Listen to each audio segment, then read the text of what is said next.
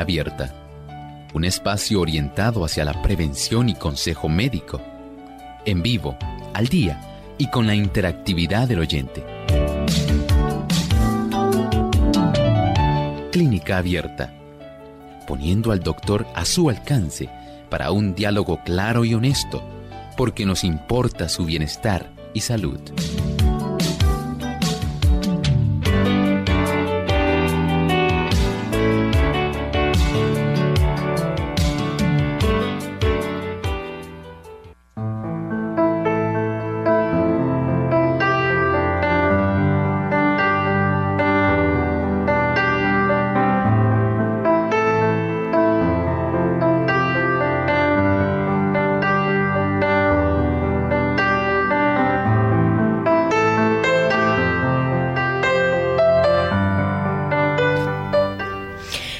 Grupo de trastornos que involucran la debilidad muscular y la pérdida de tejido muscular. Estos empeoran con el tiempo. ¿De qué se trata? No se pierda nuestro programa en el día de hoy.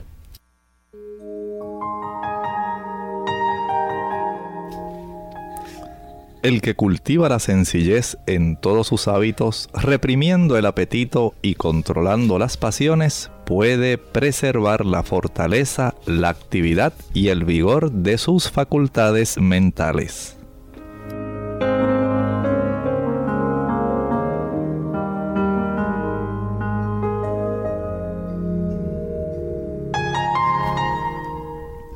Bienvenidos amigos a Clínica Abierta, gracias por estar con nosotros nuevamente, esperando que en el día de hoy cada uno de ustedes se sienta muy feliz de estar en compañía de nosotros, ya que estamos aquí con mucho amor para llevarles a ustedes información de orientación sobre la salud. Vamos a tener un tema muy interesante. Vamos a estar hablando acerca de la distrofia muscular. Y esto es una condición, doctor, que toca de cerca a muchas familias, pero a la misma vez también hay personas que no necesariamente están directamente eh, vinculadas, ¿verdad?, con algún familiar que tenga distrofia muscular, pero sí tienen conocidos también o personas más lejanas que puedan estar padeciendo de esta condición de distrofia muscular. Hoy vamos a conocer de qué se trata y cómo es que ocurre la distrofia muscular. ¿Qué puede hacer usted en este caso? Les invitamos a visitar nuestra página web www.radiosol.org. Ahí a través del Flash Player usted puede sintonizar nuestro programa en vivo durante toda esta hora y a la misma vez les invitamos a que visiten en el link de Clínica Abierta al final de la descripción de nuestro programa pueden encontrar los programas que ya están pautados en el podcast, aquellos programas que han salido anteriormente y que ustedes pueden volver a escuchar. ¿Cómo está hoy, doctor? Muy feliz, Lorraine, nuevamente aquí en esta jornada de la salud que es Clínica Abierta y estamos muy agradecidos por tener a Lorraine, por tener a nuestro equipo. Y queremos entonces compartir con ustedes de inmediato, comenzar con el tema que tenemos para el día de hoy. Nuestro tema hoy, como mencioné al inicio, es distrofia muscular. Y a mí me gustaría que el doctor nos dijera si se le conoce de esta misma manera, doctor, o, o médicamente hablando, tiene algún otro término o nombre que se le puede identificar. Se le identifica también como miopatía hereditaria. Saben ustedes que esta condición se descubrió aproximadamente para 1830 y la descubrió un médico, tenía un título de noble, se llamaba Sir Charles Bell. Y este hombre pudo identificar esta serie de problemas que se estaban presentando en un niño. Más o menos una década después hubo un médico muy famoso que proveyó el nombre para una de las variantes, porque hay que entender que dentro de la distrofia muscular hay cerca de 30 variantes diferentes que se engloban todas bajo este título de miopatía hereditaria o distrofia muscular.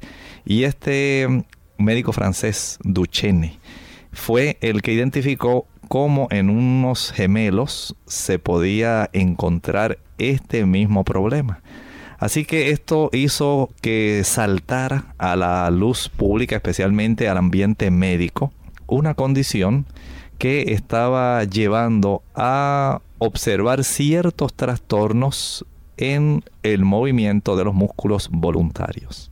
Doctor, ¿y entonces en qué consiste esta condición de distrofia muscular? ¿Cómo mm. podemos definirla? Miren, como dije, es un grupo de aproximadamente 30 diferentes problemas o manifestaciones que se han podido encontrar todas ellas, escuchen bien, todas ellas tienen un término en común. Se consideran hereditarias. Y usted dirá, doctor, pero ¿cómo es eso? Sí. Este tipo de trastornos que van directamente a afectar el músculo tienen dos cualidades, o tres podemos decir. Por un lado, el factor de la herencia. En segundo lugar, podemos hablar de está que... Está lo del cromosoma número 21. Aquí vamos a hablar de eso, ahora que Lorraine presenta eso. Hay tres formas como se puede este transmitir. Está la, la, forma autosómica dominante. Ustedes saben que nosotros tenemos 23 pares de cromosomas. 22 de ellos tienen que ver con todas las cualidades que no tienen nada que ver con el sexo dentro de ese grupo de esos 22 que nada tienen que ver con el sexo, puede haber un cambio que se manifieste ya sea por parte del padre o por parte de la madre.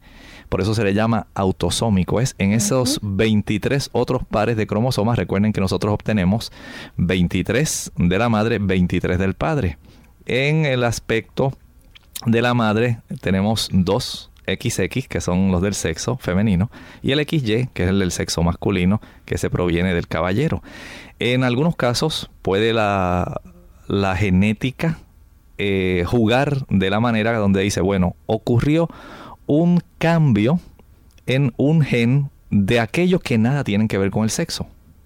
Y se manifiesta la condición.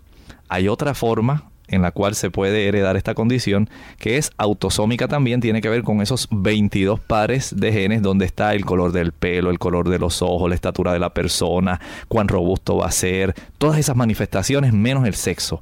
Y puede también... Si uno pudiera jugar con eso y quitar algunas cosas, no pues, poner otras. Pues miren, les voy a decir algo, si nosotros pudiéramos coger un solo cromosoma, uno nada más, y nosotros pudiéramos desenrollarlo, y estirarlo. Imagínense que nosotros no podemos ver una célula, pero nosotros pudiéramos coger ese material genético, desenrollarlo y estirarlo. Sería aproximadamente de un solo cromosoma de la altura de 6 pies. Prácticamente podemos decir casi 2 metros un solo cromosoma. Noten cuánta información hay ahí. adentro necesaria y uno piensa en, siempre en términos de el aspecto del fenotipo, lo que nosotros vemos, si es gordito, si es bajito, si tiene pecas, si es con cabello negro. Y nosotros pensamos en eso, pero ¿qué tal si pensáramos en términos de todo el metabolismo que ocurre internamente y que está codificado para que se realice ahí? Y es en uno de estos también donde en forma recesiva en estos genes que no tienen que ver nada con el sexo, pueden también en forma recesiva si el padre y la madre tienen el problema, esto también puede estar ahí, pero no se manifiesta. Y está otro que es ligado al sexo, este tiene que ver con el XX o el XY, donde principalmente los varones, Lorraine, son los que van a estar padeciendo este tipo de condición. Ahora, se ha descubierto también que puede ocurrir un cambio en estos genes en forma espontánea, lo que comúnmente se le conoce como una mutación. Y aunque los padres... por herencia. Exactamente. Aunque los padres no hayan tenido ese problema anteriormente, una vez se manifiesta, lamentablemente de ahí en adelante va a tener presencia va a tener presencia en, la, descendencia se dan cuenta ahora esto también nos lleva a pensar eh, haciendo aquí vamos a decir una ventana. Y por qué ocurre esa mutación ah ahí vamos allá.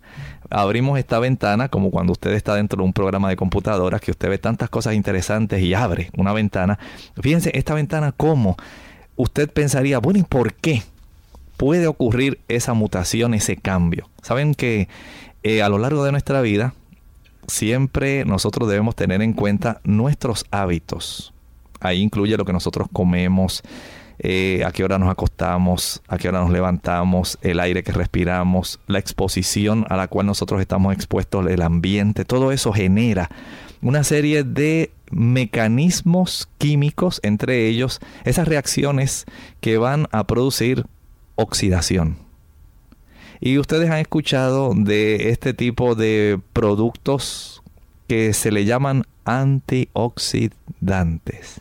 Porque hay una serie de factores, especialmente con electrones que están inestables, que van a producir una serie de daños en el material genético, en el DNA. Por ejemplo, la dama que fuma, el caballero que toma alcohol, el que toma café, el que come chocolate, la persona que se acuesta tarde repetitivamente. Todo esto tiene una influencia en los genes.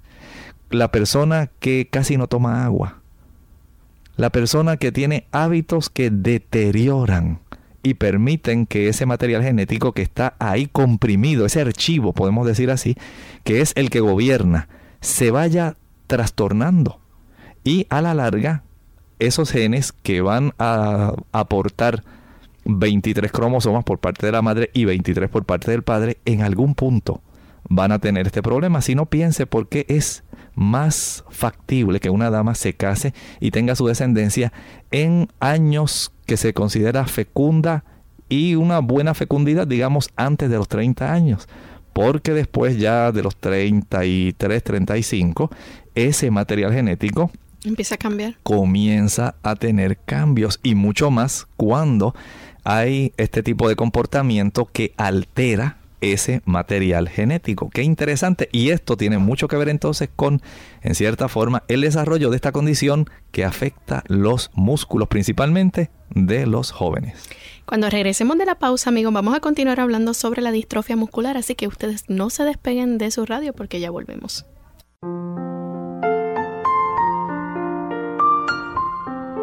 Un maestro de la sabiduría paseaba por un bosque con su fiel discípulo, cuando vio a lo lejos un sitio de apariencia pobre y decidió hacer una breve visita al lugar. Durante la caminata, le comentó al aprendiz sobre la importancia de las visitas, también de conocer personas y las oportunidades de aprendizaje que tenemos de estas experiencias. Llegando al lugar, constató la pobreza del sitio una casa de madera. Los habitantes, una pareja y tres hijos, vestidos con ropas sucias y rasgadas y sin calzado.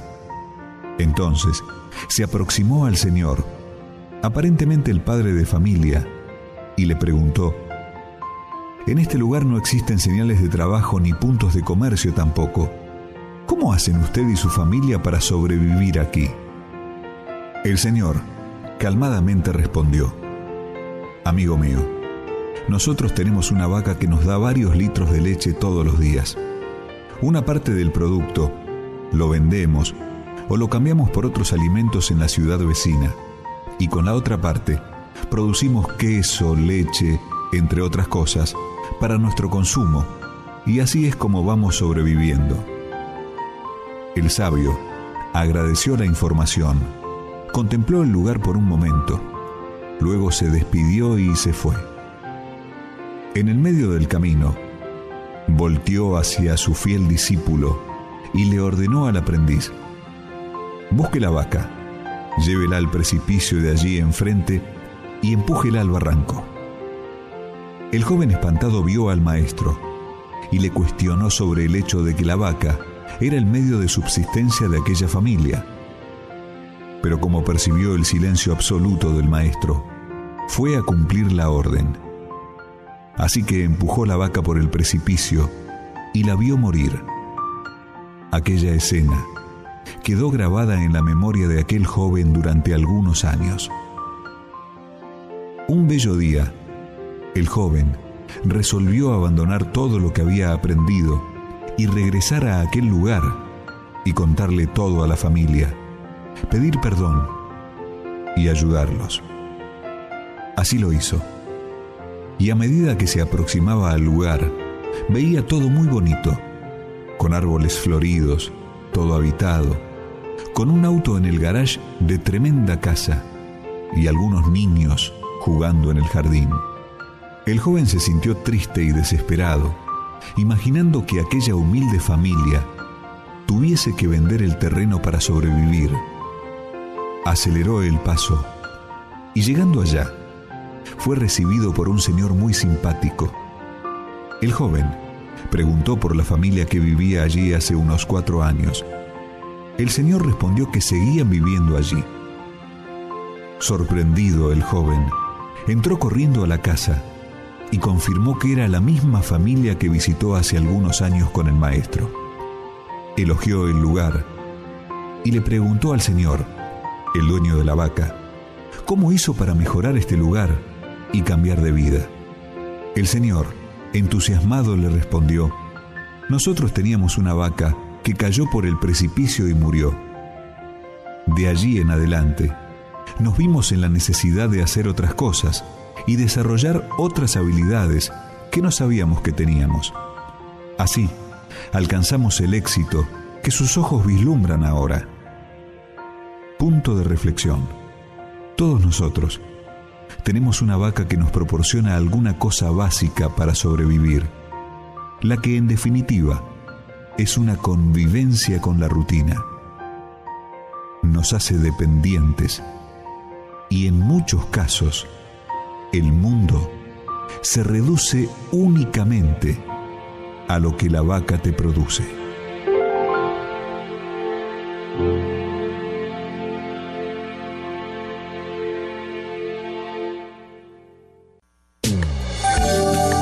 A los 20 años reina la voluntad, a los 30 el ingenio y a los 40 el juicio. El rollo. Hola, habla Gaby Sabalua Godard en la edición de hoy de Segunda Juventud en la Radio, auspiciada por AARP. Los buenos recuerdos son imborrables. Sentarse una tarde de domingo a hojear un viejo álbum de fotografías es un placer que nadie puede negar. Aunque resulte nostálgico ver las sonrisas de nuestros hijos pequeños, no por ello dejamos de advertir que sus imágenes podrían necesitar un poco de ayuda. Pero no te desalientes. Aprovecha las caras angelicales de tus nietos, la ternura de tu mascota y la belleza de los paisajes, pues a continuación enumeraremos los secretos para unas fotos estupendas. Toma muchas fotos, considera que la práctica hace al maestro. Al igual que en la vida cotidiana, el retrato, el contacto visual hace la diferencia. Si tu objetivo es tu nieto de dos años, busca la manera de colocarte a su altura en vez de tomar la foto desde muy arriba. Hay muchas tomas que se arruinan si no se pone atención al fondo. Un fondo liso enmarca a la perfección a nuestro modelo. ¿Y cuál es el secreto mejor guardado de los profesionales? Usar el flash del día. A la hora de perfeccionar nuestro retrato es básico combinar la luz ambiente con el flash. La luz solar puede crear desfavorables sombras en la cara. Impídelo utilizando el flash para iluminar tu objetivo, ya que suaviza las sombras ásperas e ilumina los ojos. El patrocinio de AARP hace posible nuestro programa. Para más información visite aarpsegundajuventud.org.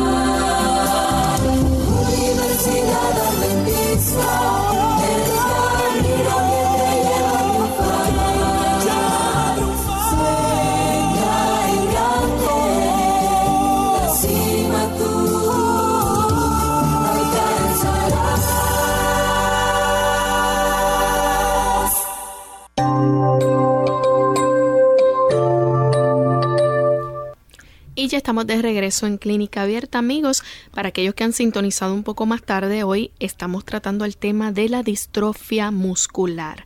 Y el doctor nos ha explicado, ¿verdad?, que esto es un grupo de trastornos que involucra debilidad muscular y pérdida de tejido muscular y empeoran con el tiempo. Están clasificados alrededor de unos 30 clases más o menos de la distrofia muscular. Apenas, debo decir, ¿verdad? En el programa de hoy aquí vamos a tratar algunos. Pero queremos entonces saber, doctor, ¿hay eh, causas, o sea, que puedan desarrollar este tipo de distrofia muscular? Usted nos ha hablado en términos de la herencia. De la herencia. Es, recuerden que dentro de la misma definición se habla de un trastorno hereditario. Dijimos más o menos cerca de, hay un grupo de más o menos 30, pero escuchen esto, el hecho de que esta enfermedad, además de ser hereditaria, es debilitante y además de ser debilitante es degenerativa en términos de los grupos musculares. Esto obedece, escuchen bien, a que por alguna causa que no se ha podido descubrir, el factor hereditario produce un trastorno a nivel de una envoltura especial que tienen las fibras musculares. Las células musculares se agrupan en fibras musculares y estas fibras musculares están cubiertas por un tipo de mm, envoltura especial que da lugar poco a poco a que se desarrolle o se forme el músculo. Ese tipo de envoltura tiene una sustancia muy importante. Se le llama distropina glucoproteína. Y ese tipo de químico se afecta por el mecanismo del defecto del gen. Cuando esto ocurre, esa envoltura que envuelve a estas fibras musculares comienza entonces a permitir un daño directo del tejido conjuntivo. Hay algunas personas que también le dicen tejido conectivo. El tejido conjuntivo, donde está el colágeno, ya ustedes han escuchado hablar de esto, y otras sustancias que son muy eh, importantes para que se mantenga, vamos a decir, como si fuera el cemento del cuerpo.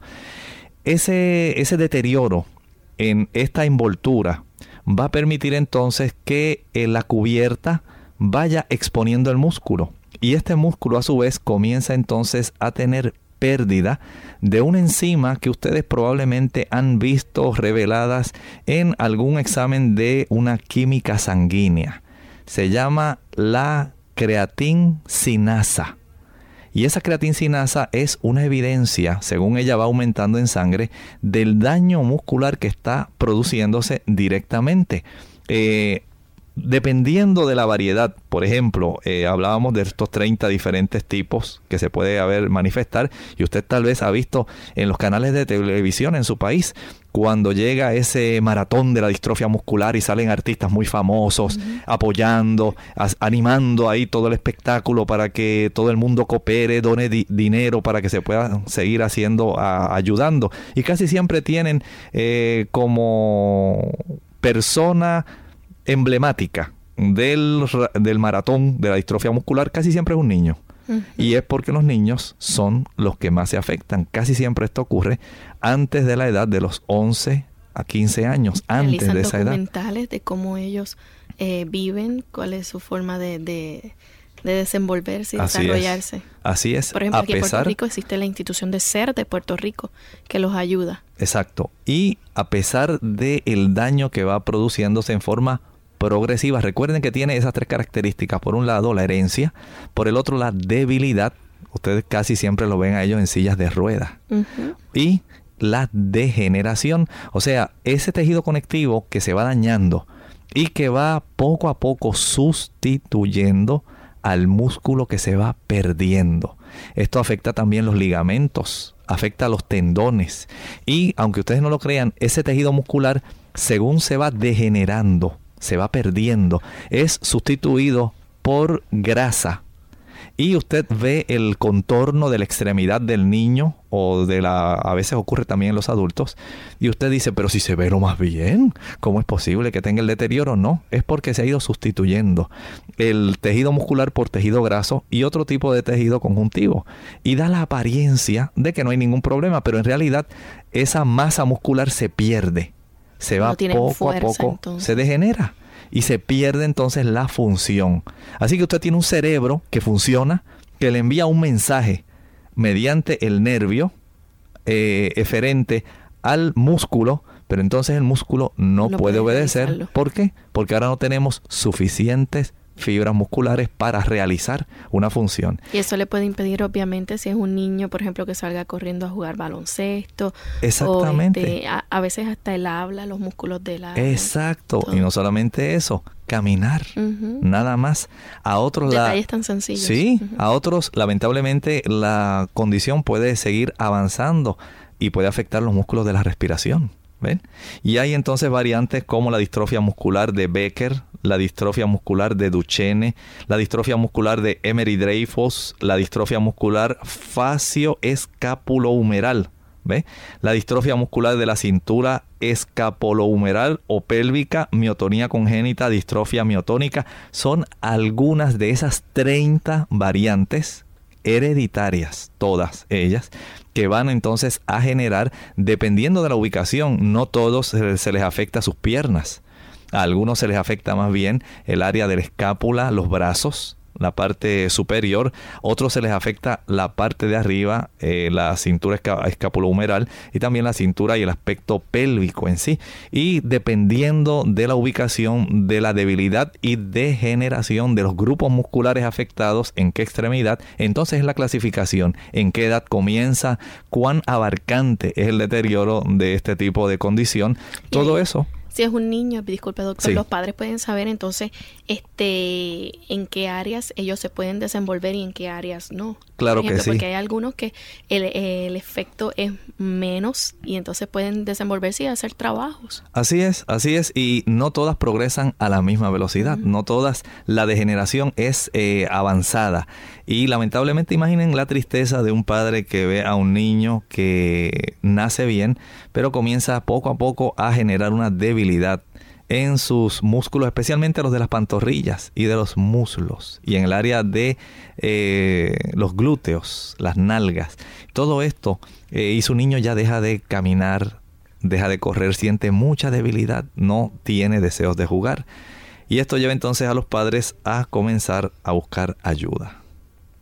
Bien, este doctor, nos gustaría que nos dijera entonces cuáles son los síntomas de, ¿verdad? De acuerdo a los diferentes tipos de distrofia muscular que hay. Todos van a variar, pero podemos decir en términos generales que todos los músculos pueden resultar afectados o solamente grupos específicos de músculos como los que están, dijimos, alrededor del área pélvica, de los hombros o la cara. La distrofia muscular puede afectar a los adultos, pero las for formas más severas tienden a ocurrir en la primera infancia y este tipo de trastorno, la sintomatología en sí, puede manifestarse por un lado por retardo intelectual y solamente esto está presente en algunos tipos de la afección, no es la gran mayoría. Lo más notable sí, Lorraine, que es lo que nosotros podemos observar cada año que se hace este tipo de maratón para la distrofia muscular, es la debilidad muscular que estábamos hablando dentro de los tres, las tres características de esta condición. Dijimos que hereditaria, debilidad y degeneración de los músculos. Esa debilidad muscular que va empeorando lentamente se observa como retraso en el desarrollo de las destrezas musculares motoras. La capacidad, por ejemplo, tan sencilla de agarrar un lápiz para escribir, eso se convierte en realidad en una epopeya, en una proeza, poder ellos eh, utilizarlo adecuadamente.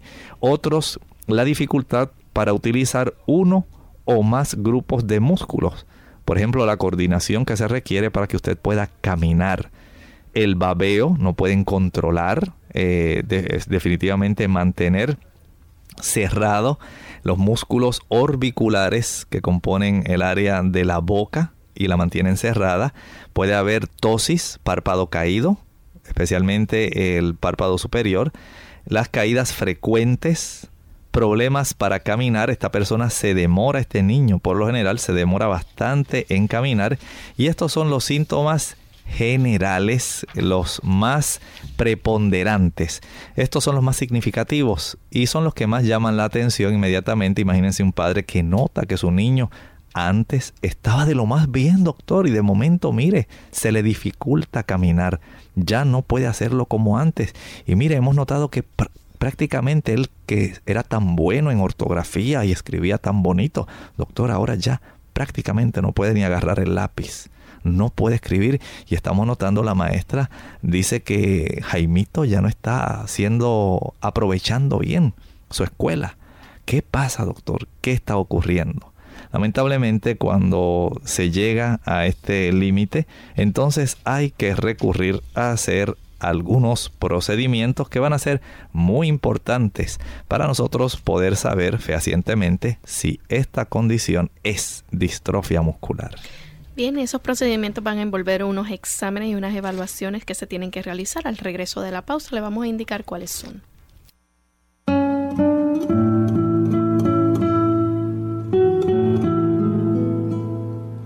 Discutir con la tentación ya es camino para ser vencido por ella.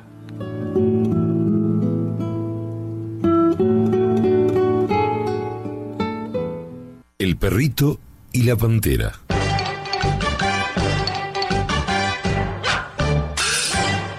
Un señor de mucho dinero fue de cacería al África y se llevó a su perrito, Fox Terrier, para no sentirse solo en ese lugar. Un día ya en la expedición, el perrito correteando mariposas se alejó del grupo y se extravió, comenzando a vagar solo por la selva. A lo lejos, vio a una pantera enorme que venía hacia él a toda velocidad. Al ver que la pantera se lo iba a devorar, el perrito pensó muy rápido qué hacer. En eso vio un montón de huesos de un animal muerto y se puso a mordisquearlos. Entonces, cuando la pantera estaba a punto de atacarlo, el perrito le dijo, rica pantera me acabo de comer! La pantera lo alcanza a escuchar y frenando en seco, giró y salió despavorida pensando, perro endiablado, casi me come a mí también.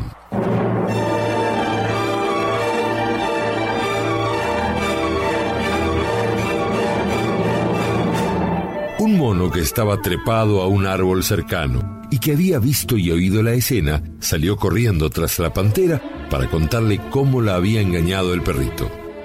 El perrito alcanzó a darse cuenta de la acción del mono.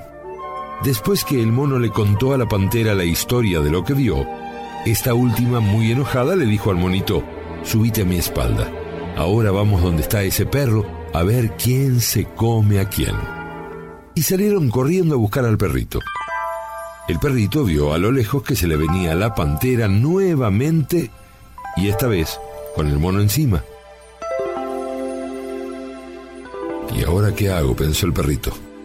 Entonces, en vez de salir corriendo, se quedó sentado dándoles la espalda, como si no los hubiera visto. Y en cuanto la pantera estuvo a punto de atacarlo de nuevo, el perrito dijo en voz alta, Mono maldito, hace como media hora que lo mandé a traerme otra pantera y todavía no aparece. Moraleja. En momentos de crisis, solo la imaginación es más importante que el conocimiento.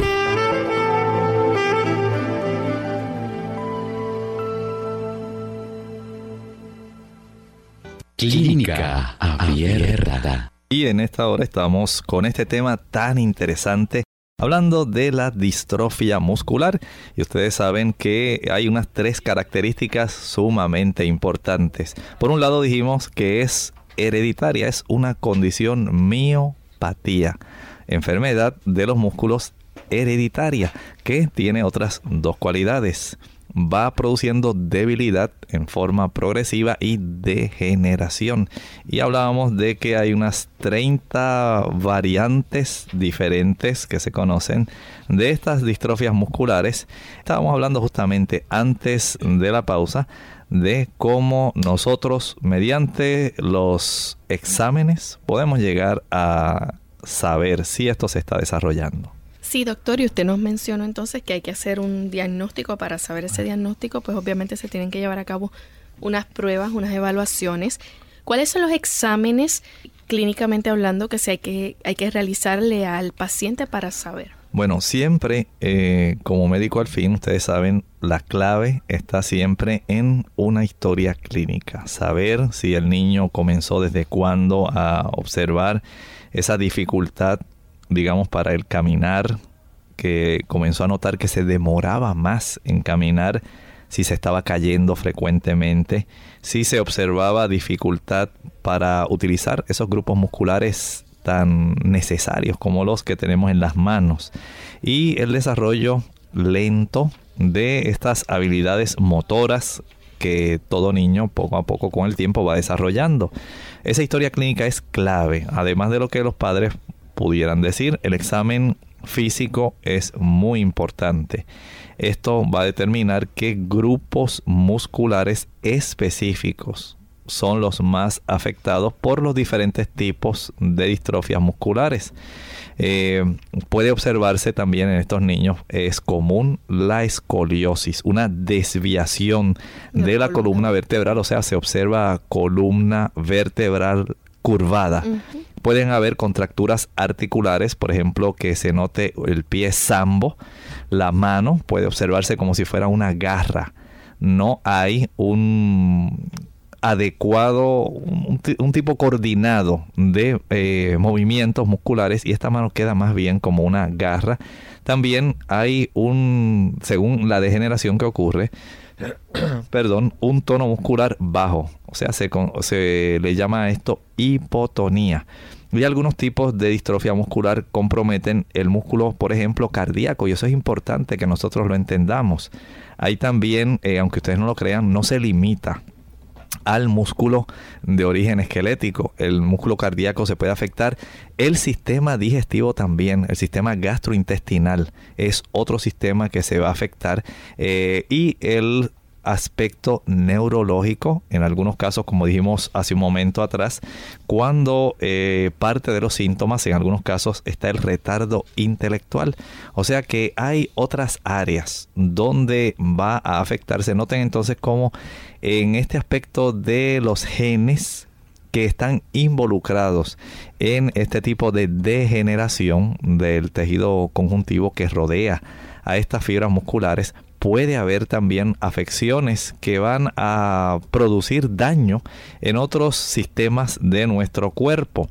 También con frecuencia hay pérdida de una masa muscular, se atrofia ese músculo, se pone flaquito ese grupo muscular, digamos el del muslo, el de las pantorrillas, como le dicen otros, los camotes, las batatas en esa área, eh, debido a que algunos tipos de esta distrofia muscular ocasionan una acumulación de grasa. A veces es difícil poder darse cuenta de que verdaderamente ese grupo de músculos se está enflaqueciendo, podemos decir así, y a veces el tejido conectivo o, conjuntivo, que se le llama también, va sustituyendo en el área de los ligamentos, en el área de los tendones y poco a poco se va perdiendo la elasticidad y el funcionamiento que tienen estos músculos. Y esto puede hacer que se clasifiquen a veces como una pseudo hipertrofia. Usted observa el músculo y dice, oh, pero si el músculo se le ve bien desarrollado, ¿cómo es posible que este niño supuestamente tenga una distrofia muscular si ese músculo se le ve bien? Pero en ocasiones es un gran acúmulo de grasa en esa área y de tejido conjuntivo o conectivo que ha ido sustituyendo el grupo de fibras musculares. Y ese grupo de fibras musculares o el tejido graso que ha sustituido el, músculo en sí no puede hacer la función de un músculo. El tejido graso es tejido graso el tejido conjuntivo o conectivo es tejido conjuntivo o conectivo.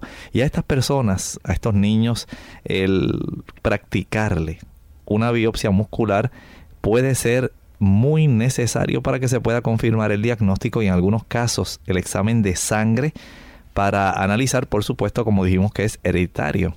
El ADN, esto con estas dos, la biopsia y el análisis del ADN, puede ser todo lo que se necesite para poder eh, fehacientemente decir, mira, sí, tiene distrofia muscular. Exacto. Pero hay aún todavía otros exámenes que pueden realizarse, ¿verdad? Claro que sí. Por ejemplo, no podemos eh, decir que la electrocardiografía no sea útil. Es muy útil. También la electromiografía. se puede mediante esta saber cómo se encuentra eh, los músculos de la zona afectada en el aspecto de la conducción y la contracción. Nuestros músculos no se mueven solamente porque ellos lo deciden. Nosotros los controlamos, estos músculos voluntarios de nuestras manos, nuestros antebrazos, nuestros brazos, el hombro, los muslos, los pies, las piernas. Ellos obedecen a órdenes que se dan en el centro de control, arriba, en nuestro cerebro. Y eso eh, ocurre porque nosotros tenemos nervios, una cablería especial que lleva el mensaje eléctrico a los músculos y ahí precisamente el músculo recibe la orden para que pueda ocurrir la contracción en una forma coordinada, en una forma ordenada, de tal manera que digamos movimientos tan importantes para usted como los movimientos de prensión. Usted desea agarrar un lápiz. Usted desea sostener una taza usted desea agarrar el mango de una olla, de una cacerola, de un sartén. Todo eso es gracias a la coordinación y a los mandos que provienen desde el cerebro. Usted no se da cuenta de eso y a veces ocurre tan automáticamente que nosotros lo damos como un hecho, eh, como si usted tuviera un automóvil o un avión y usted dice, bueno, lo voy a poner en control automático para que él se guíe solo.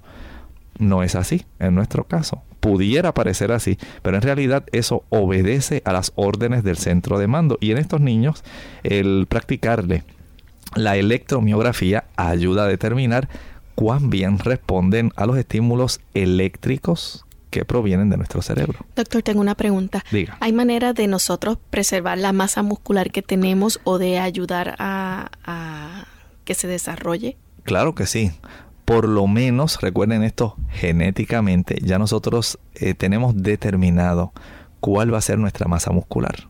Por eso unos son más delgados, otros son más gorditos. Otros usted dice, mira, ese es gordito, pero es de esos que son así, bien este, rollizo, bien sólido, ese es sólido.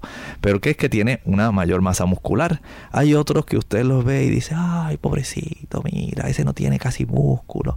Y ya eso está determinado genéticamente. ¿Qué usted va a hacer con eso? Usted lo más que puede hacer es hipertrofiar el músculo, la fibra muscular que usted tiene. Lo que puede hacer es eh, engordarla, vamos a decir así, pero no se puede producir más fibra muscular, ya eso está determinado genéticamente. Y cuando nosotros nos ejercitamos... Ponerla fuerte, o sea... Claro, claro, cuando nosotros lo ejercitamos, esos, esas fibras musculares lo que hacen es que acumulan cierta cantidad de glucógeno, es una forma de almacenar también la glucosa, y acumulan otras sustancias que permiten que esa fibra muscular por el uso, la contracción y la relajación pueda tornarse más eficiente y adquiere más fuerza. Pero usted ni ningún tipo de deportista puede desarrollar más músculo que el que está dado genéticamente.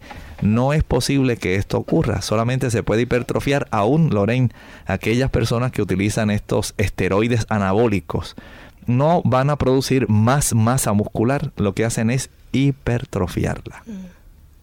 ¿Eso puede acelerar algún tipo de condición en el futuro? Podemos decir que sí. Eh, a corto plazo, estas personas que usan estos esteroides anabólicos van a tener otros problemas, eh, de problemas principalmente hormonales. Ya se ha conocido como muchos también pierden la capacidad de la erección. Sí, la capacidad reproductiva, atrofia testicular, caída del cabello y eventualmente, poco a poco también pierden nuevamente esa masa muscular tan grande que se había inflado súbitamente. ¿Y cómo ha salido esto a la palestra pública, especialmente con los bateadores del béisbol? Cómo eh, estos están teniendo ahora muchos problemas que confrontan con la justicia y con la fanaticada por el hecho de haber utilizado este tipo de esteroides anabólicos. ¿Y saben algo? Cuando en esta condición de la distrofia muscular, eh, usted practica un examen química sanguínea y observa la creatinsinasa, esta enzima, que es parte del producto del metabolismo muscular. Esta va a salir elevada y esto denota cómo el daño eh, en el tejido muscular se acelera y se le da cierto seguimiento en ocasiones a la persona que desarrolla esta condición obteniendo directamente eh, niveles de esta enzima que se produce en los mismos músculos. Sin embargo, doctor, esto es una enfermedad en la cual puede alterar también los resultados de unos exámenes. Ah, por supuesto, hay varios otros exámenes que pueden tener ciertos resultados alterados como la aldolasa, la AST, una enzima del hígado, la creatinina, eh, que dicho sea de paso, esta es parte del metabolismo del mismo músculo y prácticamente es una constante. Casi siempre en la química sanguínea se entiende que debe estar en un miligramo. Y esto es por razón del uso que nosotros le damos a todas nuestras masas musculares dentro de nuestro cotidiano vivir. La LDH es la deshidrogenasa láctica y la mioglobina en orina o suero. Esto es muy importante que nosotros entendamos este cúmulo de exámenes, pruebas diagnósticas tan importantes para estos casos. ¿Hay forma de saber si se puede curar la distrofia muscular? Bueno, en realidad no podemos decir que haya una curación conocida. Recuerden que para estos tipos de distrofias musculares y el tratamiento, más bien lo que se puede hacer es controlar la sintomatología y ayudar a este tipo de pacientes. Recuerden que esto es algo hereditario. Digamos como por ejemplo aquellas personas que tienen anemia drepanocítica, talasemia. Son condiciones que ya vienen defectos en el glóbulo rojo. Y así ocurren otra serie de defectos en otras partes de nuestro cuerpo eh, que lamentablemente afecta a muchas personas. Esta es una de esas condiciones hereditarias. Y al ser hereditaria, prácticamente usted no dispone de un tipo de armamento con el cual usted pueda entonces enfrentarse. Sí, podemos pensar por un lado que sí se está logrando hacer mucho con las células madre, por otro lado las células placentarias, y hay una serie de diferentes tipos de investigaciones que se están realizando en diferentes partes del mundo, centros investigativos, para poder eh, tratar de aminorar el progreso de esta condición, pero siendo un tipo de condición hereditaria, es difícil francamente hablando, el que se pueda lograr. Sencillamente controlarla, más bien lo que se puede hacer es controlar los síntomas. A estas personas sí se le debe brindar el apoyo de tener un fisioterapeuta. Esto es muy importante, la fisioterapia puede ayudar a estos pacientes para que ellos por lo menos conserven la fuerza y el funcionamiento muscular para que el deterioro y la degeneración no sea en una forma tan acelerada. Ustedes, no, gradualmente. Exactamente. Y en cierta forma hasta tal vez puede desacelerarse el daño que eventualmente se va a ir produciendo. En estos, en estos pacientes los equipos ortopédicos son necesarios, las abrazaderas, las sillas de ruedas, todo esto puede mejorar la movilidad y también la capacidad de autocuidado del paciente. Y en algunos casos, la cirugía de la columna, como dijimos, eh, casi siempre desarrollan escoliosis o cirugía también de las piernas puede ayudar, ayudar a estas personas a mejorar su función. No es que esto los va a curar pero sencillamente les puede dar una mejor calidad de vida al tener disponibles esta serie de productos, de instrumentos que van a facilitarles a ellos eh, a veces tareas tan sencillas.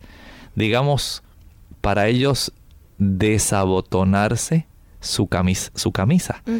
En estos pacientes, por ejemplo, se les facilita o se les orienta para que ellos adquieran este sistema de cierre, el velcro que es tan comúnmente conocido y tan útil. Cuán fácilmente entonces se pueden abrochar o desabrochar sus zapatos si vienen con velcro. Eh, cuán fácilmente pueden hacerlo para su camisa. Para en los varones el pantalón para que ellos fácilmente puedan hacer sus necesidades fisiológicas, siendo que les resulta más difícil que a la dama. Y así el eh, usar, por ejemplo, pantalones como los que usan los deportistas, que son estos elásticos, holgados. Facilita usar los overoles, estos que tienen abertura con broches o velcro en la entrepierna, de tal manera que sea más fácil para usar, por ejemplo, eh, un urinal o algún otro procedimiento que ellos requieran en el momento que les facilite la vida, porque se la vamos a hacer difíciles. algunos, por ejemplo, el adquirir una bola de hule y a, atravesar el lápiz con esta bola de hule les facilita el que ellos puedan agarrar más fácilmente un lápiz para ellos poder escribir, dado que no tienen la capacidad de prensión como otras personas. O sea que hay muchos eh, pequeños detalles que pueden ayudar a facilitarles la vida, al igual que los instrumentos y equipo necesario para que se mantenga este paciente eh, con cierto grado de autocuidado, una cierta capacidad de independencia a pesar de su condición. Doctor, ¿se prescriben medicamentos con estos pacientes? Algunas veces eh, se prescriben corticoesteroides orales para los niños con el fin de poder mantenerlos caminando durante el mayor tiempo posible. O sea que se, vamos, se prolongue en cierta forma la funcionalidad de estas extremidades y se evite que el niño caiga en una forma anticipada en un estado donde ya no pueda utilizar sus extremidades y se esté confinado más bien a estas sillas de ruedas. A veces este tipo de corticoesteroides puede ser de utilidad. Doctor, usted ha mencionado aquí en todo momento que eh, lo más indicado para este tipo de pacientes es mantenerse haciendo ejercicio o algún tipo de terapia para mantener esa fuerza y el funcionamiento muscular. Quiere decir entonces que una persona con esta condición que esté en cama o que esté inactivo le va a perjudicar? Claro, esta persona mientras más activa posible esté, mucho mejor para ella. En estos casos, la inactividad completa, como el reposo en cama, estar ahí nada más acostado ay, y autocompadeciéndose, ya que yo no puedo hacer nada, no me puedo levantar, no puedo eh, agarrar ninguna cosa, pues ¿para qué me voy a levantar si yo prácticamente estoy un inútil? No, mi amigo, usted no puede pensar así hay mucho que hacer en esta vida. ¿Cuántas personas con condiciones más serias? Y tal vez ustedes lo han visto en ciertos documentales televisivos. Personas que se dedican, por ejemplo, a escribir, a pintar, se ponen un lápiz en la boca y con ese pintan, dibujan y hasta eh, imprimen el teclado de una computadora para escribir. Para el que quiere, no hay imposibles. Así es, esto es muy necesario que nosotros eh, podamos entender que hay cosas que aún usted con esa condición no tiene que autocompadecerse ni autolimitarse. Tenemos una consulta de Mariela de Venezuela. Dice que su esposo tiene en los muslos como unos nudillos. Cuando se pasa la mano siente como si tuviera cuerdas. Ella dice que le soba pero no ve mejoría. Esto parece estar relacionado al tema bueno, mientras no ocurra la dificultad para que él pueda mover sus extremidades, que no haya ni debilidad ni degeneración de esos músculos, podemos decir que puede ser sencillamente estas contracturas musculares a veces por el exceso de uso. Y a veces el aplicar alguna hidroterapia caliente donde relaje la fibra muscular y una compresa fría en forma alternada. Puede reducir el dolor, la inflamación. Un buen sobo, una fricción con algún ungüento puede ser de mucha ayuda en estos casos. Doctor, ¿qué se espera entonces con el pronóstico en esta condición? Bueno, la gravedad de la discapacidad de esta persona depende del tipo de distrofia muscular. Todos los tipos de distrofia empeoran lentamente. Pero qué tan rápido sucede, esto es algo que puede variar ampliamente. Algunos tipos de distrofia muscular, como la de Duchenne, son mortales. Otros causan poca discapacidad y algunas personas que los padecen tienen un periodo de vida normal. ¿Hay complicaciones que se puedan presentar? Sí, dijimos que puede haber complicaciones en el área del corazón, el músculo del corazón, miocardiopatía. Puede haber también disminución de la capacidad para que este paciente se cuide a sí mismo. puede haber disminución de la movilidad, contracturas articulares, deterioro mental que es variable, puede haber insuficiencia respiratoria. Recuerden que el músculo eh, tan poderoso que nosotros tenemos que separa el tórax del abdomen, el diafragma, ese también se puede afectar. Es un músculo eh, estriado y ese músculo se puede afectar como se afectan otros grupos musculares. La escoliosis, esta desviación de la curvatura, todo esto puede ocurrir como complicación en estas personas de distrofia muscular. Bien amigos, lamentablemente ya hemos llegado al final de nuestro programa, pero es importante que usted consulte a su médico de tener algunas dudas en relación a esto. Eh, es importante la prevención, el asesoramiento genético es recomendable cuando hay antecedentes familiares de distrofia muscular. Las mujeres pueden ser asintomáticas, pero ser portadoras del gen que produce el trastorno. La distrofia muscular de Duquesne, por ejemplo, o Duchenne, puede ser detectada con aproximadamente un 95% de precisión mediante estudios genéticos realizados durante el embarazo. Así que de tener alguna duda o pregunta con relación a esto, consulte con su médico, busque ayuda profesional. En el Salmo 31, el versículo 14 y el 15 dice, Mas yo en ti confío, oh Jehová Digo, tú eres mi Dios, en tu mano están mis tiempos. Qué hermoso. Aun cuando usted esté sufriente, aun cuando tenga distrofia muscular o tenga alguna otra condición crónica, no se limite usted solamente a autocompadecerse. Su vida está en las manos de Dios. Todos sus tiempos están delante de Él y Él le ayudará, le asistirá en este tortuoso y sinuoso camino de la vida tan difícil en ocasiones parecido a un laberinto. Dios puede ayudarle, quiere orientarle, quiere dirigirle, le quiere mostrar la salida, pero sobre todo le quiere salvar. Esa es, a fin de cuentas, la salida final de esta vida, la salvación eterna en Cristo que nosotros obtendremos cuando nosotros le hacemos nuestro Salvador personal. Tu vida en sus manos está. Bien, ya hemos llegado al final de nuestro programa, agradeciendo al doctor por habernos orientado en esta condición en el día de hoy sobre la distrofia muscular. Así que se despiden con mucho cariño. El doctor Elmo Rodríguez Sosa. Y Lorraine Vázquez. Hasta la próxima.